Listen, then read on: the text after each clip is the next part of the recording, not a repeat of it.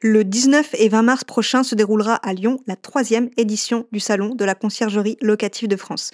Retrouvez les fournisseurs et les acteurs incontournables du secteur de la conciergerie au programme des expositions, des ateliers et du networking. Réservez votre billet sur www.réseauclf.fr et merci au réseau CLF de sponsoriser le podcast.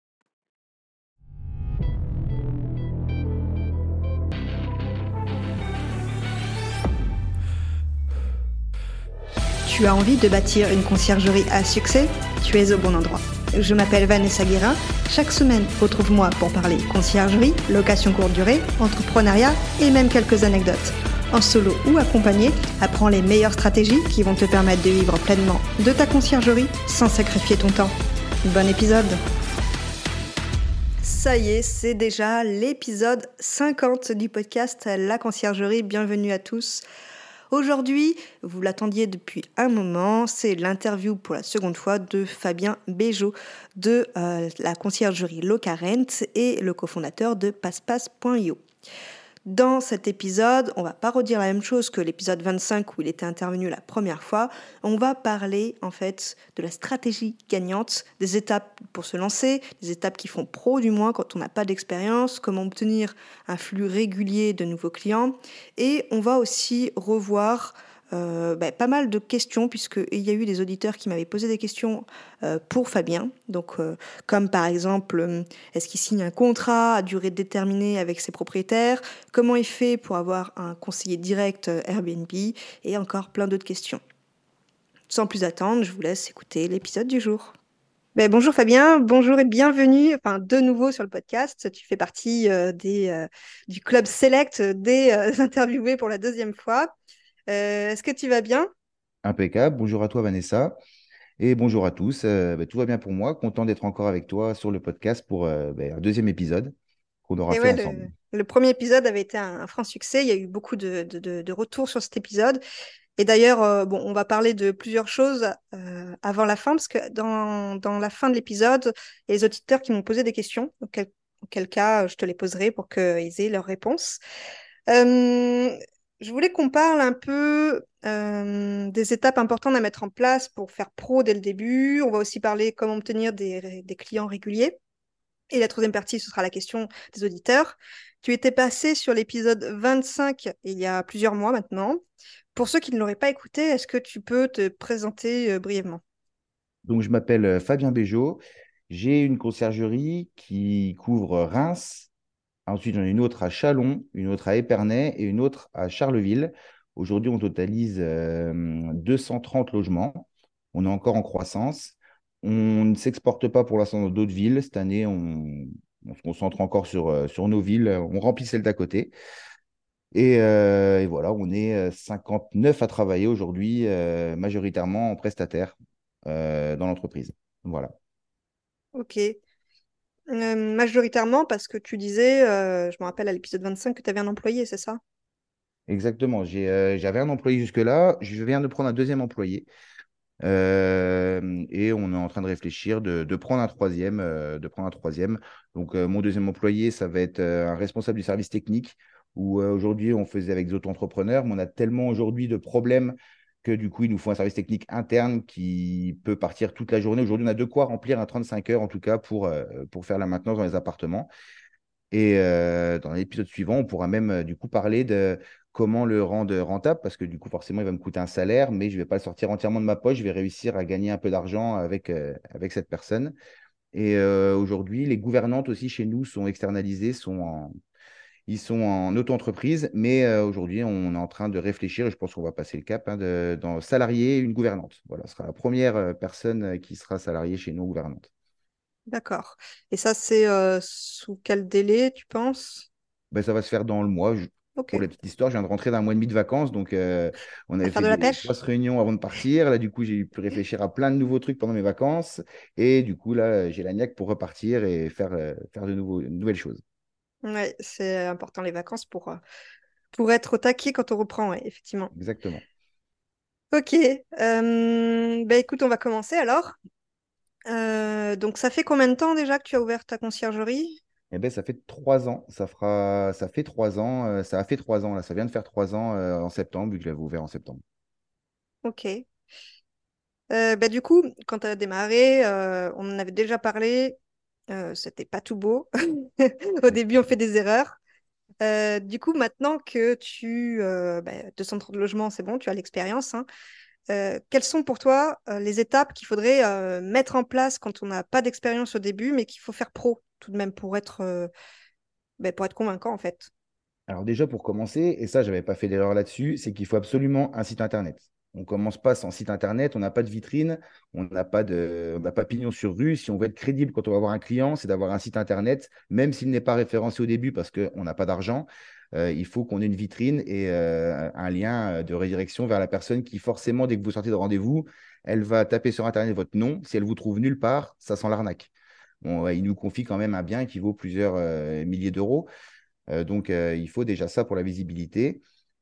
Et aussi choisir la bonne forme d'entreprise selon sa situation. Auto-entreprise, SAS, SARL, chacun a, son choix par rapport à, où il va. Mais euh, il faut déjà choisir la bonne forme d'entreprise. Ensuite, il va passer dans où il faut être pro. Donc, Internet représente déjà un peu euh, le professionnalisme, mais aussi il va falloir avoir un peu de documents, euh, de choses à présenter avant son premier rendez-vous. Parce qu'avoir un site, ça va nous amener des rendez-vous. Mais aller au premier rendez-vous, les mains dans les poches, ça fait toujours pas pro. Donc, euh, avoir une Mm. plaquette commerciale qui explique ses services, euh, ce qu'on fait pour le propriétaire, ce qu'on fait pour les voyageurs et euh, notre pourcentage. voilà, tout, tout, tout ça, ça doit être remis sur, une, sur papier, une belle plaquette et on doit lui donner ça. C'est la base déjà à avoir avant de commencer. Ok, tu dirais la plaquette, cela donnait pas dans le rendez-vous, c'est ça, pas avant? Alors moi, j'envoie mes plaquettes, le lien de mon site à la prise de contact. Comme ça, ils ont le temps un peu de voir qui je suis, de voir que j'ai rien à leur cacher. Et je leur redonne physiquement en papier quand je les vois. Parce que si on est plusieurs conciergeries à passer sur le même logement, ce qui arrive souvent, euh, on mise sur le non-professionnalisme des autres en se disant quand il repartira ce soir et qu'il expliquera à sa femme les gens qu'il a vus, si moi il a mon papier avec mon nom, mon numéro de téléphone, mon logo et mes explications, ben, il parlera plus de moi que des autres à sa femme. Mm. Et puis, euh, inconsciemment, il voit notre papier tous les jours, euh, notre plaquette, On espère qu'il accroche sur le frigo. Oui. Ok, donc trois étapes. euh, si on récapitule le site internet pour euh, gagner en visibilité, mais aussi en confiance pour euh, le prospect qui nous appellerait. Avoir la bonne forme d'entreprise quand on démarre. Ça, ça va être en fonction de quoi, tu penses, de ses objectifs? Non, en fonction de son statut d'avant. Est-ce qu'on vient de démissionner? Est-ce qu'on est rupture conventionnelle? Est-ce qu'on n'a pas le droit au chômage parce qu'on était déjà chef d'entreprise avant? Tout ça, ça va décider d'est-ce qu'on a besoin du chômage ou pas. Est-ce qu'on garde son chômage pendant deux ans? Euh, si on négocie une rupture conventionnelle, on a le droit au chômage pendant deux ans. Donc, euh, peut-être tout de suite monter une société parce que si on se met en auto-entreprise, eh ben, du coup, euh, on- si on fait du chiffre, ce sera déduit de ce qu'on gagne au chômage. Voilà, tout ça, c'est vraiment du cas par cas. Hmm, ok. Et une plaquette commerciale, en fait, qui présente quoi dedans? Ben, la plaquette commerciale va présenter déjà l'entreprise, qui on est, pourquoi on fait ça. Ensuite, euh, ben, notre système de fonctionnement. On amène toujours tout ça avant, le chiffre. hein. On ne va pas dire tout de suite, je prends 25%, je m'appelle Fabien. On va expliquer ce qu'on fait pour le propriétaire, donc qu'est-ce qu'on fait pour son appartement, qu'est-ce qu'on fait pour le voyageur? Euh, il y en a qui décident euh, de- d'arrêter de répondre aux, aux voyageurs à 21h. Chez moi, c'est 7 jours sur 7, H24. Donc ça, je le mets en avant parce que c'est un gros plus. Et ensuite, du coup, on va dire notre pourcentage, comment on se rémunère, frais de ménage, frais de linge, et on va faire un petit exemple pour qu'ils comprennent bien. Voilà, ça c'est la base de la plaquette commerciale euh, avec le logo.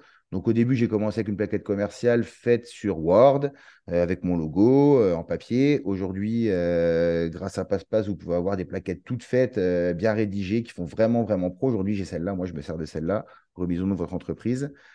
Mais au début, si vous n'avez pas, pas d'aide, vous pouvez faire une Word facile.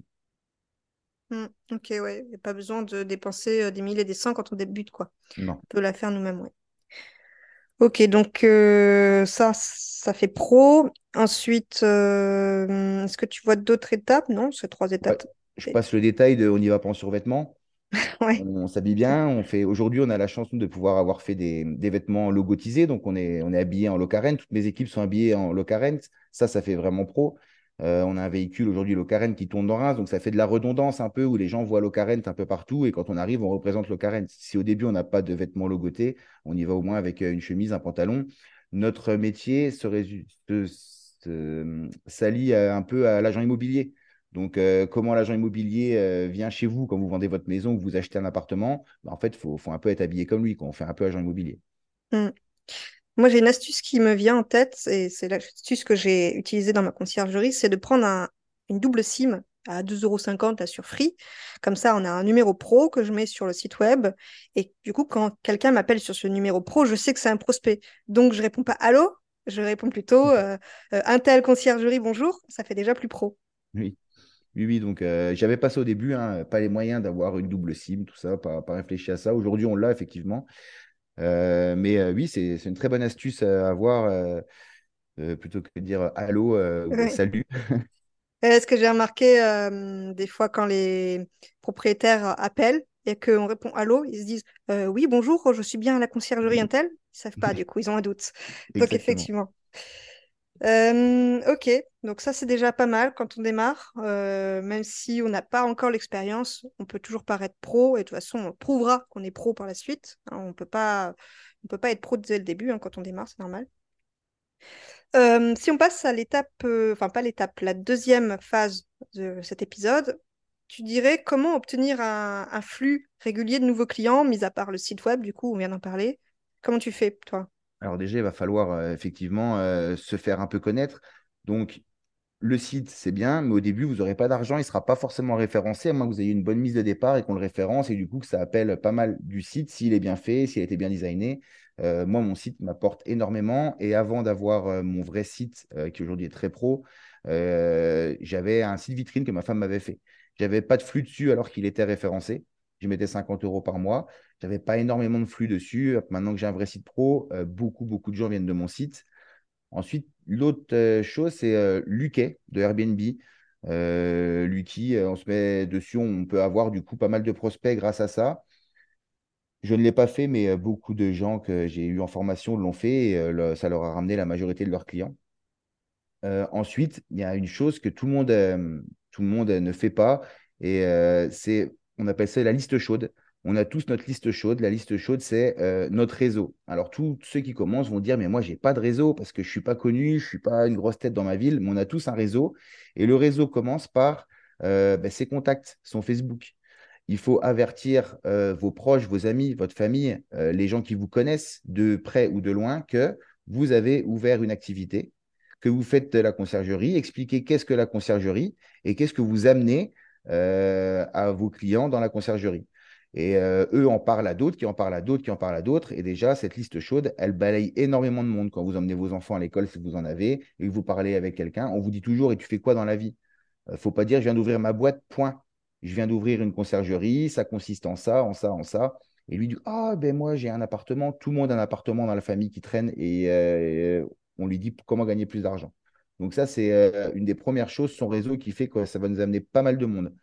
Arriver à un certain nombre de logements, le bouche-oreille va faire énormément. Et un investisseur, quand vous allez mettre la main sur les investisseurs, euh, n'a pas souvent qu'un seul appartement. Moi, je me rappelle au début, arrivé à mon 14 ou 15e appartement, je tombais sur un investisseur qui avait 28 appartements.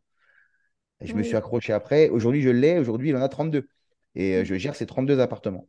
Donc voilà, après, ça va arriver assez vite par rapport au nombre d'appartements par, par propriétaire que vous allez avoir. C'est exponentiel, quoi. Au début, c'est un peu dur et après, euh, ça arrive tout seul, quoi.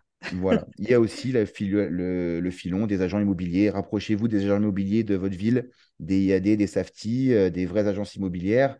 Euh, allez leur vendre votre, votre concept, ce que vous faites. N'ayez pas peur qu'ils vous doublent. Ils ont assez de boulot en agence pour faire ce que vous faites. Et du coup, proposez-leur des estimations de ce que pourrait rapporter euh, un appartement. Euh, et eux, ça les aidera à vendre cet appartement. Et euh, moi, je le vois encore plus aujourd'hui où je travaille avec beaucoup d'agents immobiliers. Et là, les demandes d'estimation, elles, arrivent en masse parce que les taux ont tellement augmenté que quand on emprunte à 4,5, on en a pour 600 euros de crédit sur un studio et le louer à un étudiant à 620 euros, on perdrait de l'argent. Donc, ils négocient les prix. Et pour éviter aux agents immobiliers d'avoir des trop grosses négociations de prix, le fait que l'agent immobilier ait à proposer euh, OK, tu le loueras que à 630 un étudiant, mais regarde l'estimation que j'ai d'un partenaire. Et du coup, cet appartement-là finira euh, une chance sur deux qui finisse dans votre conciergerie. Hmm. D'ailleurs, euh, si on rentre un peu dans les détails, comment tu fais tes estimations locatives? Alors moi, aujourd'hui, j'utilise Beyond. À l'époque, j'utilisais RDNA. Aujourd'hui, j'utilise Beyond. Ils ont des très bons outils dans Beyond. Mais euh, aussi, euh, j'allais sur Airbnb, euh, j'allais voir ce qui se faisait dans le coin, dans le secteur, sur la map de Airbnb pour voir un peu ce qui se louait. Ça, c'était le début. Aujourd'hui, au nombre de logements que j'ai par ville, on balaye un peu toutes les rues. Donc, je vais voir un peu les factures. Je prends un appartement similaire dans le même quartier et j'arrive à faire des estimations un peu plus rapides. Je la confirme avec mes courbes que j'ai sur, sur Beyond. Et du coup, je sors un truc pro et RDNA, un outil qui peut sortir des estimations. Ok, dans donc, RDNA euh, payant, mais euh, vous avez un outil qui fait euh, pro, vous sortez les estimations pro de RDNA. ouais, donc Beyond Pricing et RDNA pour la version payante et Airbnb si on veut le faire à la mano. Voilà, c'est ça, Ok. Donc il y a toujours, ouais, quand on démarre, il y a toujours des solutions gratuites et après on peut se professionnaliser avec des outils plus performants comme Beyond et RDNA. bien sûr. Euh, Beyond, je ne savais pas d'ailleurs qu'ils faisaient ça. Donc, euh, bonne surprise. J'utilisais RDNA pour ma part, mais c'est vrai qu'il faut acheter sa ville. Après, de toute façon, avec 230 logements, maintenant tu as l'expérience et tu connais les, les estimations. Tu n'as plus besoin. Exactement, exactement. Je la confirme par les factures que j'ai euh, d'autres appartements, les performances dans, dans mon logiciel. Et puis, euh, je les confirme quand même sur, euh, sur, euh, sur Beyond, voir si je ne suis pas dans le faux pour sortir une vraie estime. Parce que derrière, si on vend une estime trop haute, faites pas des estimes à l'arrache en disant pour passer, je vais lui dire qu'il gagnera 1500 euros par mois si euh, dans la réalité, il en gagnera que 900 parce que vous allez du coup vous décrédibiliser et il ne parlera pas de vous en bien. Donc sous-estimez toujours et donnez pas un chiffre fixe, donnez une grosse fourchette. Voilà. Hmm. Et vous dites toujours lisser sur l'année, parce que c'est vrai que c'est lisser sur l'année, et il ne faut pas se tromper, il faut que lisser sur l'année, on soit, on soit dans, dans cette fourchette. Et euh, toujours le but est que ça rapporte plus au propriétaire que s'il louait en longue durée, malgré qu'il va devoir absorber les coûts d'électricité, euh, d'Internet euh, et de charges euh, de charges d'immeuble qu'il a dessus. Ouais, ça, il faut le préciser que du coup, il a des frais supplémentaires en le mettant en location Airbnb, comme l'électricité, qu'il n'aurait peut-être pas en louant à l'année, et peut-être Internet et, et l'eau. Ouais. C'est ça. Internet, ils vont pas trop tiquer, ils vont vraiment tiquer sur l'électricité, Ouais. surtout en ce moment. Euh, voilà, n'hésitez pas, encore un petit tips, euh, à proposer à vos propriétaires des solutions. Parce que s'ils vous disent ça va me coûter cher l'électricité, vous ne pouvez pas leur dire Ah, bah oui, c'est sûr. Aujourd'hui, il y a des solutions qui existent pour piloter ces radiateurs à distance, euh, pour pouvoir mettre des contacteurs de fenêtres pour pas que les fenêtres restent ouvertes et que le chauffage s'enclenche. On peut piloter ces ballons d'eau chaude. Aujourd'hui, tous ces outils domotiques existent, même à Leroy Merlin. Et n'hésitez pas à leur proposer ça pour qu'ils fassent des économies sur leur électricité. Hmm. Toujours amener la solution au problème du propriétaire. Ouais, c'est sûr. Euh, on a été assez rapide sur les deux premières parties. Il reste la question-réponse, mais euh, j'aimerais bien ajouter une petite partie qui n'était pas prévue. Euh, je voulais voir si toi, tu faisais des bilans à tes propriétaires à chaque fin de saison. Non, je ne fais pas de bilan parce que j'utilise PassePass et ils ont, je pense, ce qu'il faut en voyant leur facture de, de ce qu'ils gagnent. Et PassePass, là, va sortir un nouvel outil qui va résumer. Euh, ils vont pouvoir que, mettre de tel mois à tel mois et ça leur mettra ce qu'ils ont gagné, ce qu'ils nous ont payé et ce qui reste dans leur poche.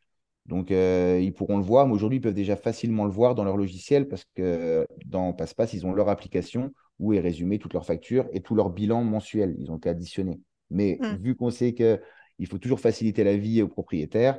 Euh, aujourd'hui, il va y avoir un bouton où ils pourront récaper leur- réca- récapituler leur année, etc. Ok, ouais, donc gain de temps, parce que c'est une question que j'avais eue hier. On me demandait euh, si j'avais une trame pour un bilan, ben, je leur ai dit euh, j'utilise passe-passe, donc euh, c'est fait automatiquement, donc effectivement, ouais. Ok. Euh, d'ailleurs, on me pose souvent la question pourquoi on prendrait passe-passe, pas un autre Mais en fait, souvent, on me donne des noms d'autres logiciels qui n'ont rien à voir avec passe-passe parce que c'est des, des channel managers. Mais est-ce que du coup, tu es peut-être le mieux placé pour expliquer rapidement à quoi ça sert passe-passe? Alors, déjà, je ne vais pas démonter les autres logiciels parce que j'ai déjà utilisé d'autres logiciels qui ne m'ont pas convenu pour diverses raisons. Aujourd'hui, euh, pour moi, c'est le logiciel le plus complet qui va pouvoir faire le plus de choses et qui a répondu à énormément de problématiques euh, pour mes propriétaires et, euh, et pour ma conciergerie et pour mon organisation. Euh, mes aides ménagères ont leur application et n'ont pas besoin de moi, travaillent en autonomie. Donc moi, ça me fait gagner un énorme temps de ne pas les avoir que les 5 minutes au téléphone. Euh, on est à 56 prestataires, plus les salariés, 56 prestataires. S'ils n'avaient pas les bonnes infos au bon moment, les bons récaps, les bons plannings de fait automatiquement, euh, je passerais ma vie au téléphone déjà à organiser ça. Donc ça fait gagner beaucoup de temps d'avoir ça. Les propriétaires qui ont une vue sur leur calendrier, qui ont leurs chiffres, qui ont leur bilan, qui ont la note, euh, ben, c'est pareil, ils ont, assez de visibilité pour pas m'appeler toutes les cinq minutes, on en est où, est-ce que ça se remplit ou pas, sans avoir besoin d'être en co-hôte, ce qui est euh, souvent pour des propriétaires qui, qui l'ont déjà fait, ben, en fait, ils ont les notifications en permanence, ils voient tout ce qui se passe et du coup, ils ont un stress supplémentaire à voir tout ce qui se passe dans, dans leur logement, tout ce que disent les voyageurs, qui communiquent avec nous jusqu'à des heures pas possibles. Donc, le fait qu'ils aient leur interface, ben, ça simplifie la vie du propriétaire. Et nous, le récap qu'on a, le, board qu'on a pour tout piloter à distance en un coup d'œil sans avoir à appeler, est-ce que tu es bien arrivé au logement? Est-ce que ton ménage est fini? Euh, Le voyageur, est-ce qu'il va rentrer? À quelle heure il rentre? Comment il est rentré? Vu qu'ils s'inscrivent, je ne vais pas vous faire la démo de passe-passe, mais c'est vraiment complet sur, sur tout ça. Et le truc magique, c'est la facturation.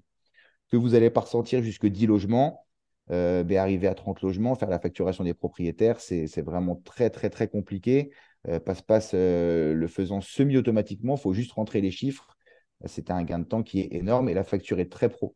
Et d'ailleurs, c'est souvent ce que soulignent les propriétaires quand euh, je récupère un appartement d'une autre conciergerie, ce qui m'arrive très régulièrement, où je leur montre le système de facturation qu'on a avec le récap. Euh, ils sont vraiment très contents et euh, ils ne sait pas ce qu'ils avaient avant. Hmm. Ok, donc un outil pour gagner du temps. Exactement. Sur récapitule, ok, ça marche.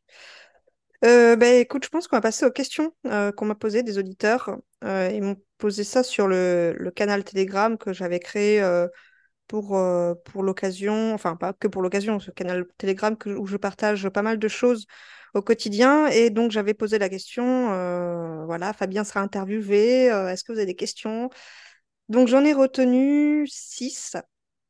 ben, je vais te les poser. Ben, déjà, bon, ben, un auditeur qui s'appelle Jacques a posé quatre questions sur les six, donc euh, il, a, beaucoup de questions. On va commencer par les siennes. Euh, première question, est-ce que tu fais signer des contrats avec des durées déterminées avec tes propriétaires? Non. Euh, pour moi, le contrat à durée déterminée, il est pénalisant pour tout le monde. Si un propriétaire n'a plus envie de travailler avec vous et qu'il a un contrat d'un an et que ça fait six mois et qu'il veut arrêter, si vous l'avez bloqué sur un an, les six prochains mois seront un calvaire pour vous parce qu'il va passer sa vie à aller dans le logement, il va passer sa vie à vous demander des informations, à être pas content, à vous tirer des, balles dans le pied. Donc, euh, donc c'est pas intéressant d'avoir ça. Il y a juste à se couvrir. Moi, j'ai un engagement de deux mois. Pourquoi deux mois? Parce que euh, je, on fait les photos, créer une annonce, ça prend du temps, euh, la mettre sur nos logiciels, la gérer, ça prend du temps. Le temps, c'est de l'argent. Donc, on a au moins deux mois pour qu'on retombe sur nos, nos frais. On met aussi les boîtes à clés. Il faut déplacer quelqu'un qui met les boîtes à clés, qui met les automatismes d'interphone, etc. Donc, j'ai deux mois d'engagement. Une fois suivi ces deux mois, ils ont un mois de préavis pour partir. Pourquoi un mois? Parce qu'il ben, y a forcément des réservations qui traînent dans le mois et euh, on ne peut pas annuler les réservations, euh, ça nous coûte des frais.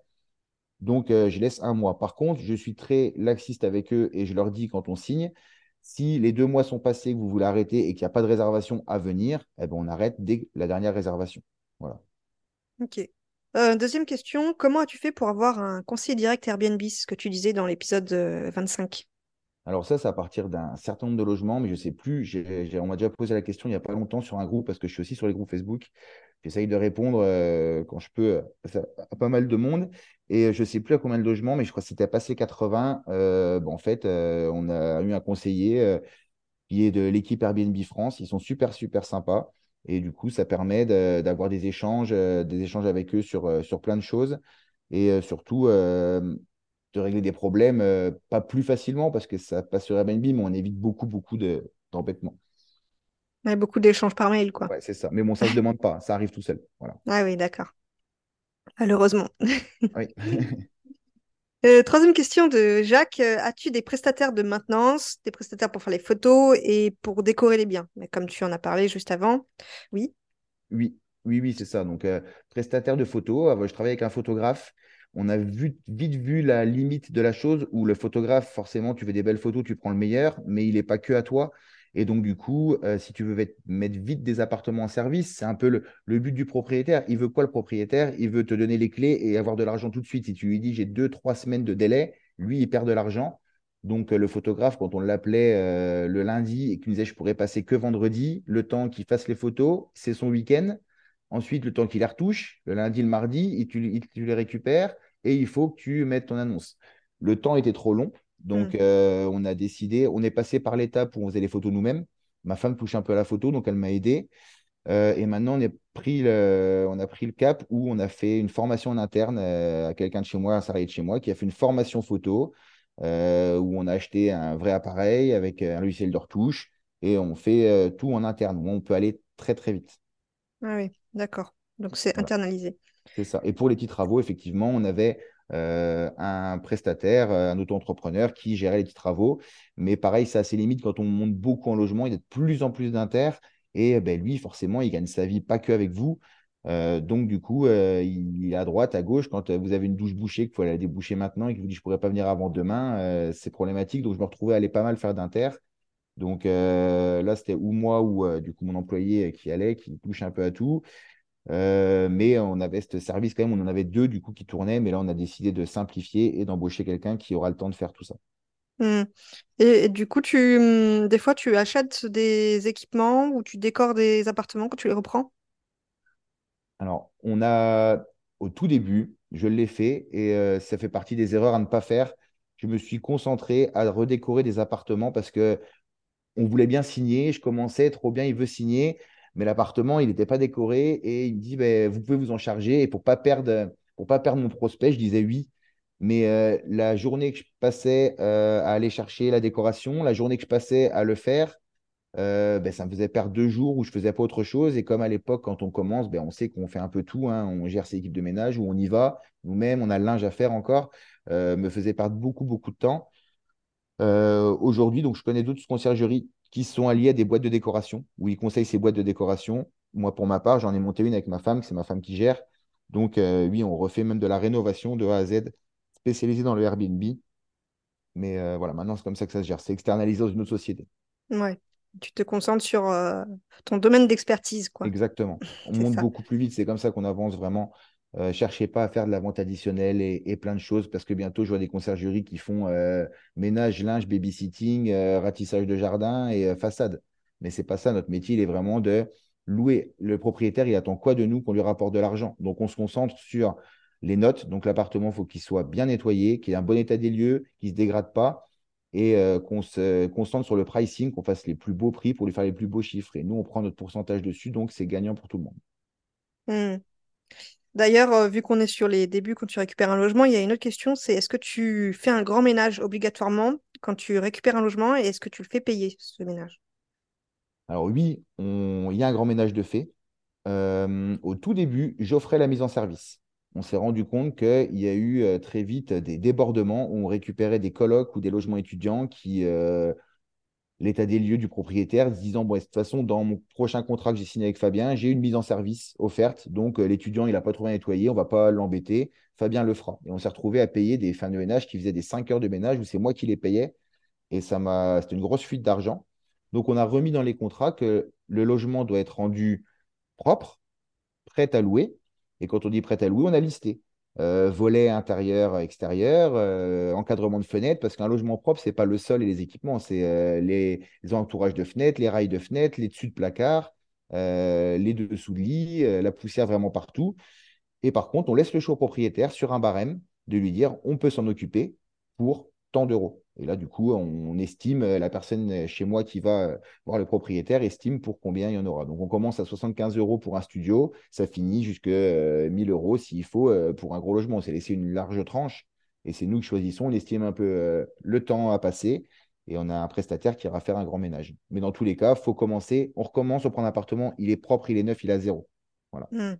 faut préciser que 75 euros pour un studio, c'est pour un gros ménage pour, un ménage de début de. Donc, euh, oui, tu as été clair, mais je le reprécise parce que des fois, on a des. Enfin, j'ai des retours d'épisodes. 75 euros pour un, pour un ménage d'un studio, c'est beaucoup, mais non, c'est pour un grand ménage de fond. Mm. mise en service. Dedans, il y a aussi, euh, on installe nos équipements. Moi, dedans, je mets l'huile, le vinaigre, sel, poivre, euh, le sucre, euh, tout ce qu'on met dedans qui est arrivé la première fois, qu'il faut que l'aide ménagère pense. Et ben, du coup, forcément, cette personne est payée plus cher parce qu'il faut qu'elle pense à tout ça. Et c'est pas n'importe quelle ménagère, elle est formée. On a une équipe de mise en service qui est formée à faire des mises en service. Mais ça arrive du coup que le logement soit propre et qu'il n'y ait pas de mise en service à faire? Ça arrive, ça, arrive très peu. Souvent, les clients, ils disent, ben, je fais un ménage, parce que du coup, le forfait qu'on leur impose, il est énorme. on leur dit sur place, hein, on va les voir, on leur dit, écoutez, là, nous, on va vous prendre 350 pour faire, euh, pour faire le T2. Ah ouais, autant. Et on leur montre, ben, en fait, regardez euh, les fenêtres, les encadrements, les rails, les volets quand on les ferme. Et là, ils disent, ah oui, vous allez loin. Ben oui, le volet, si on le ferme et que c'est noir avec des toiles d'araignée, Ça, c'est bien pour un étudiant s'il veut, hein, s'il veut vivre dedans, mais pour un Airbnb, c'est la mauvaise note assurée. Donc, on leur montre, on passe la main au-dessus du meuble de cuisine, et c'est là Mm. qu'on gagne. C'est quand on a passé la main au-dessus du meuble de cuisine et qu'on ressort la main, euh, on lui dit, vous pouvez le faire, tout ça. Et donc, du- souvent, ils nous dégrossissent le travail. Mm. Donc, ils disent, ben, moi, je vais faire le ménage de fond, la vitre, la douche, les toilettes, tout tout bien faire. Et puis, par contre, euh, si j'ai fait ça, combien vous me prenez pour faire le reste? Ce qu'ils n'ont pas envie de faire, clairement, les volets, on n'a pas Mm. envie de les faire. J'ai du mal à les faire chez soi, on est d'accord. On ne va pas aller le faire dans son appartement, dans son investissement locatif. Donc, euh, du coup, on baisse le forfait pour ce qui reste à faire, on adapte. Ok, un, et du c'est un tu, arrangement de départ. C'est vraiment un arrangement de départ. ouais, et tu intègres euh, les, les, l'huile, le sel, poivre dedans, en fait. Tu te L'huile, le euh, sel, le poivre, c'est moi qui les prends en charge. C'est dans ma plaquette commerciale. Moi, les 25% couvrent ça. Après, on laisse un autre avantage aux hum, propriétaires, c'est qu'ils ne nous les payent pas tout de suite, ces frais de ménage, c'est qu'ils seront déduits de sa première facture. Donc, en fait, il ne les Mm. sort pas de sa poche. Donc, inconsciemment, pour lui, il n'a pas l'argent à donner. C'est déduit de sa première facture. Ouais, je vois. Et d'ailleurs, vu qu'on est encore sur euh, les euh, prestations supplémentaires euh, quand on prend un logement, qu'est-ce que qu'est-ce qu'il y a d'autre? J'ai entendu que tu avais dit boîte à clés? Ben oui, l'automatisme, alors vous avez deux choix, hein, ou vous le faites payer au propriétaire, comme les photos, hein, nous on les prend chez nous, mais il y en a qui les font payer au propriétaire. Ça, c'est un choix à prendre au début de sa stratégie commerciale dans sa conciergerie. Nous, on a fait le choix de payer les automatismes, c'est nos automatismes, donc on installe les boîtes à clés, on installe les automatismes d'interphone, c'est nous qui payons ça, mais ils nous appartiennent. Le jour où l'appartement est repris, on récupère nos automatismes. Ok, c'est très clair. Euh, avant-dernière question, est-ce que d'après toi, tout est toma- automatisable ou est-ce qu'il faut garder certaines choses pour perdurer dans le temps euh, de façon humaine? La majorité des choses est automatisable du moment que c'est euh, opérationnel. Beaucoup d'opérationnel est automatisable. Il reste une partie humaine à avoir. On parlait, on parlait de la gouvernante tout à l'heure. Euh, on peut automatiser le va-et-vient des aides ménagères, mais la gouvernante, il faut qu'elle vienne euh, vérifier. Euh, il va falloir qu'on l'envoie sur les missions. Et ça, on peut pas l'automatiser parce qu'elle ne pourra pas vérifier toutes les missions de tout le monde. Il va en falloir 12 des gouvernantes. Donc, il va falloir l'envoyer là où on a des suspicions, des aides ménagères qui commencent à baisser un peu les bras ou qui ont eu une mauvaise note. Voilà, ça, c'est pas automatisable, c'est du visu. On ne pourra pas non plus automatiser le pricing à 100%. Même si on a des outils comme Beyond, il va falloir à un moment donné faire des actions. Euh, ou alors, vous allez embaucher un revenu manager, mais ça reste une partie humaine, ce n'est pas automatisable. Mais par contre, ce qui n'est pas automatisable par des logiciels ou par des automatismes est automatisable par de l'humain, par des salariés que vous allez prendre ou des prestataires que vous allez prendre pour faire les choses. Hmm, ok. D'ailleurs, ben, ça, on fait le lien avec la dernière question. Tu parlais de Beyond. Euh, la question, c'était quel autre logiciel à part Passepass utilises-tu et ben, à quoi il sert? Alors moi, j'utilise euh, PassePass pour tout et Beyond pour mon pricing. C'est les seuls logiciels que j'utilise. J'ai utilisé RDNA que je n'utilise plus aujourd'hui. Euh, c'est les seuls logiciels que j'utilise. Et du coup, euh, ben, c'est bien parce que ça me permet de ne pas avoir à naviguer sur 50 logiciels différents. Après, on a des logiciels internes parce qu'on est devenu une grosse société. On a besoin, comme on est plusieurs villes, euh, on a besoin de, de se parler en interne. Donc, nous, on a Slack pour les discussions et on utilise, euh, et euh, je viens de perdre le nom, pourtant j'utilise tous les jours. Je vais voir dans mon téléphone. On utilise Notion pour euh, les tableaux et la remontée d'informations. Voilà Ouais. Hmm. qui n'est Un pas du tout nécessaire tant que vous n'avez pas plusieurs personnes qui gèrent pour vous tout ça. Hmm. Aujourd'hui, nous, on est plusieurs villes et tout le monde a des cartes bancaires.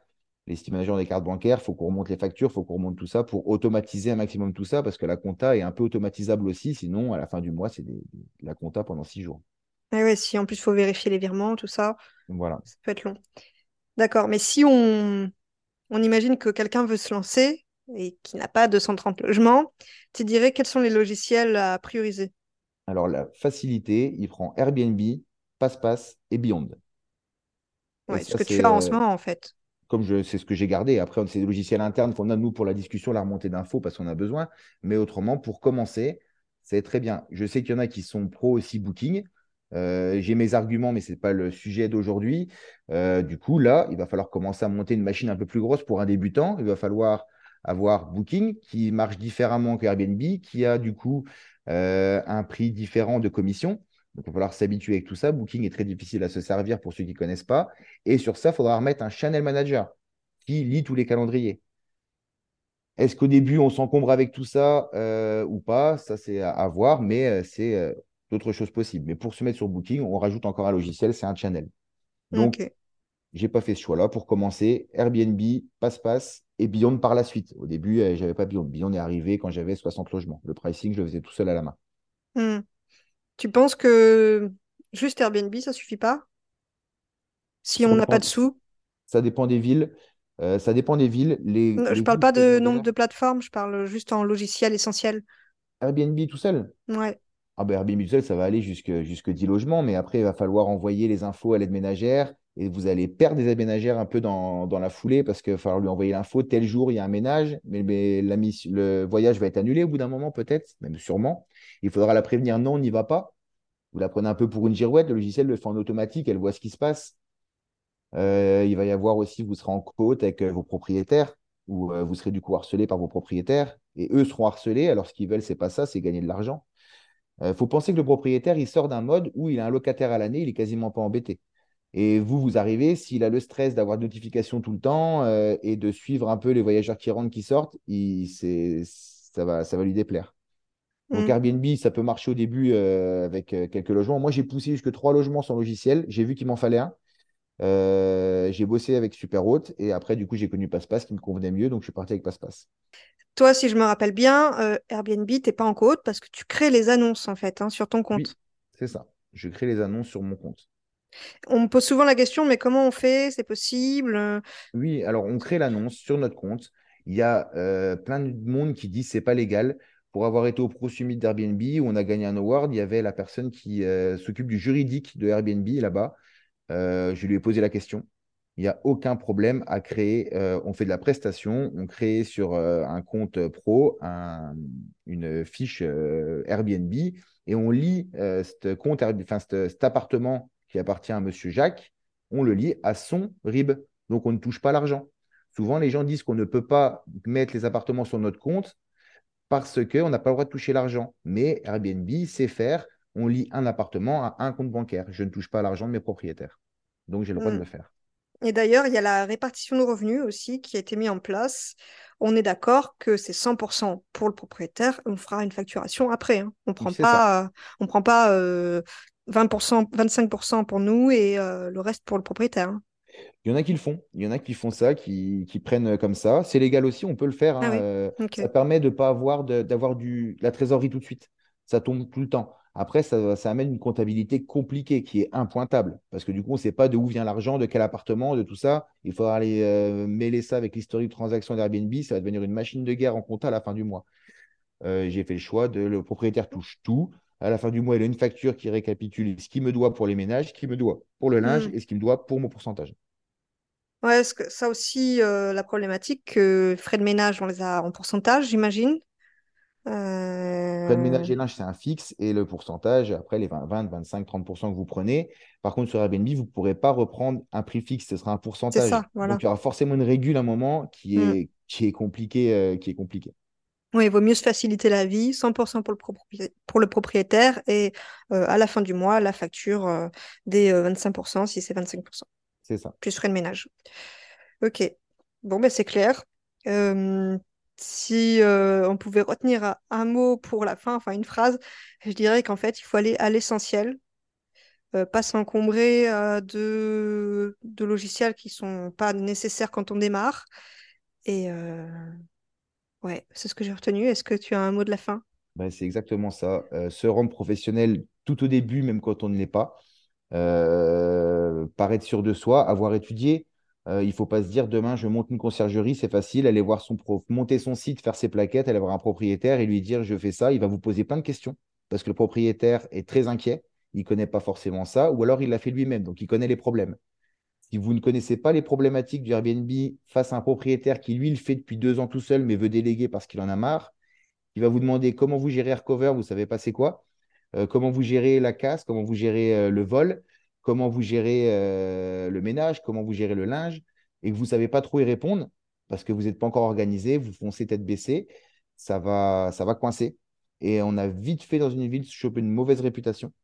Donc euh, attention, ils vont vous mettre après, un, rageux va vous mettre tout de suite un avis sur, euh, sur votre site. Si vous l'avez fait déplacer en lui disant au téléphone que vous étiez une conciergerie et que ça allait bien se passer et qu'il s'est déplacé, il arrive sur place et qu'il voit que vous êtes amateur, il y a de grandes chances qu'il soit énervé, qu'il vous mette un mauvais commentaire sur votre site. C'est très, très mal débuter euh, son activité. Donc, il faut bien se renseigner. Du coup, je vais en profiter pour embrayer, si tu me le permets, sur la formation qu'on propose avec PassePass. Euh, avec PassePass, on propose de la formation pour les débutants et pour euh, apprendre aux gens à commencer une conciergerie ou à se structurer à partir du premier palier qui va être 30 logements.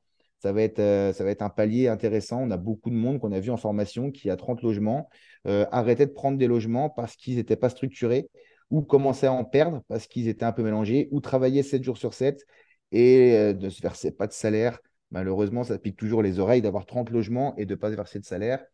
Avaient choisi pas forcément la bonne, euh, la bonne entreprise qu'il fallait monter. Donc, nous, on fait des formations que tu as fait, Vanessa, avec nous, du coup, que tu connais. sur, sur tout ça, c'est un séminaire de deux jours à Reims euh, qui est dans ma conciergerie. On va visiter euh, mon local, euh, ma façon de travailler. On rencontre mon steam manager.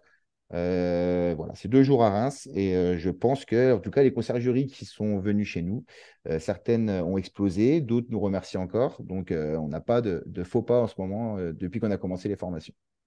Mmh, je rajouterais que c'est très instructif parce que ça permet d'échanger avec d'autres conciergeries qui sont sur le, sur le même palier, on va dire, donc euh, les mêmes problématiques. Et toi, ayant l'expérience, on peut te poser les questions. C'est pas comme une formation en ligne où bah, derrière, on peut pas te poser les questions en direct. Là, on te les pose en direct. On, partage vraiment euh, ton quotidien dans ton boulot. Quoi. Voilà, c'est exactement ça. Donc, euh, venez nombreux à notre formation pour vous professionnaliser et surtout ceux qui commencent. je suis aussi un peu sur les groupes Facebook. Malheureusement, je ne peux pas répondre à tout le monde et je vois énormément de choses passer. Je ne dis pas que c'est des bêtises, mais les gens qui vous répondent sur les groupes Facebook, euh, c'est des gens qui, ont, vous répondent à une chose, ils ont peut-être 20 logements. Et ils vous répondent euh, comme quelqu'un qui a 20 logements, mais je sais pertinemment que ce n'est pas la bonne réponse parce que demain, il ne pensera plus pareil que ce qu'il a pensé aujourd'hui à 20 logements. Euh, donc, c'est pour ça que suivre une formation avec quelqu'un qui a vécu beaucoup, car beaucoup de formateurs aussi n'ont pas des grosses conciergeries, ont des petites conciergeries ou ont eu des conciergeries où on gérait un ou deux appartements et se lance dans la formation. Euh, attention à ça, euh, choisissez des formateurs, je ne suis pas le seul, hein, bien sûr, mais qui a déjà géré une conciergerie à haut rendement, euh, qui pourra vous prémunir de tout ce que vous allez faire de travers, qui vous coûtera de l'argent à chaque étape. Si on peut vous en enlever une paire, eh ben, ça fait que de l'argent en plus pour vous à la fin.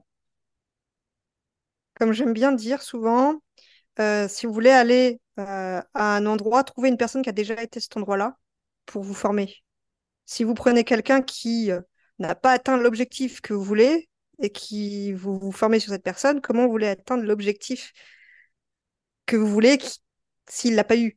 En fait, euh, si on récapitule, bah, c'est peut-être pas concret. Si vous voulez atteindre 100 euh, logements, allez voir quelqu'un qui les a déjà atteints. Sinon, il ne pourra pas vous expliquer comment faire. Exactement. Exactement. Essayez de poster sur un groupe, je vais je vais à Rennes demain, je viens de Sedan, par où je passe? Vous allez voir, vous allez avoir 50 réponses différentes. Euh, le mieux, c'est peut-être de demander à celui qui va tous les jours, qui fait la route tous les jours. Et lui, il saura la meilleure route parce qu'il les aura toutes essayées. Voilà, c'est hmm. exactement euh, ce résumé qu'il faut faire. Bon, bah, super mot de la fin. bon, bah, merci en tout cas, euh, Fabien, pour ton temps. on te laisse retourner à la pêche. Et puis, on, en reparlera peut-être euh, une prochaine fois sur euh, ben, tes nouveaux employés qui, sont, qui seront donc en CDI, si j'ai bien compris, ou du moins en contrat de travail et pas en prestataire. Peut-être que ce sera un sujet qui intéresse les auditeurs sur embaucher quand on a atteint un certain nombre de logements. D'ailleurs, ton premier employé, tu l'as obtenu à combien de logements? À 70. 70, ok. 70 logements, il bossait déjà avec moi en, auto-entrepreneur euh, à côté. Oui, ok, il était déjà formé. Il était déjà formé. Ok. Ben, merci Fabien. Bonne journée. Bonne journée à vous tous. Et pas si vite, tu as apprécié cet épisode Tu peux le partager à ton entourage ou encore mieux, laisser un avis 5 étoiles sur ta plateforme d'écoute préférée et un commentaire. Je te dis à bientôt